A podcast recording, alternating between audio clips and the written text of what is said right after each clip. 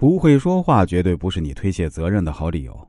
有的人这样评价自己：“我这个人心很好，也很善良，但就是不会说话，总是惹别人生气。”或者说我这个人就是心里藏不住事儿，看到别人的缺点总想指出来。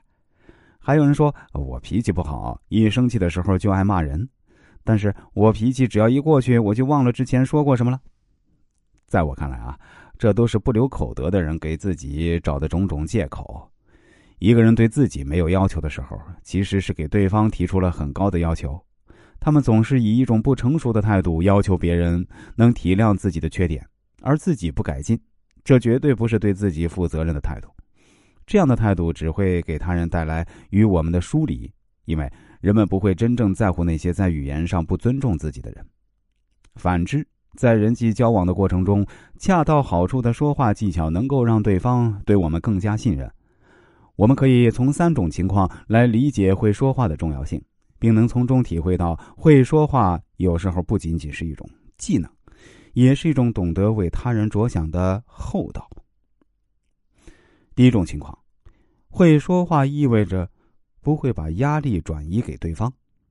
恋爱中的男女在一起聊天，女人问：“你现在处于创业期，我不知道未来会怎么样。不过我发现你现在根本不能给我提供我想要的生活。”男人应该如何回应呢？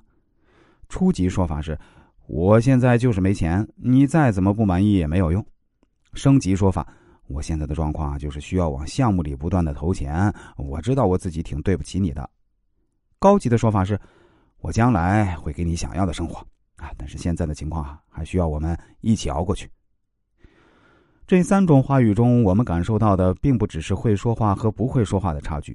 我们看到的是三种面孔和三种品性。使用初级说法回应的人，他心中只有自己，对对方的感受选择性的忽视。他们妄图把自己创业的压力转移给对方。使用升级说法的人，他看到对方的不满意，但是啊，并不想改变现状。使用高级说法的人，一定是一个情商高手。他并没有巧舌如簧的给对方勾勒未来的蓝图。但是在他的回应中，他把自己和对方视为一个整体，而且他的回应中还暗含着对彼此的一种承诺，在平时的语言中体现了自己的雄心和厚道。第二种情况，会说话才能让对方真正测量到你的实力。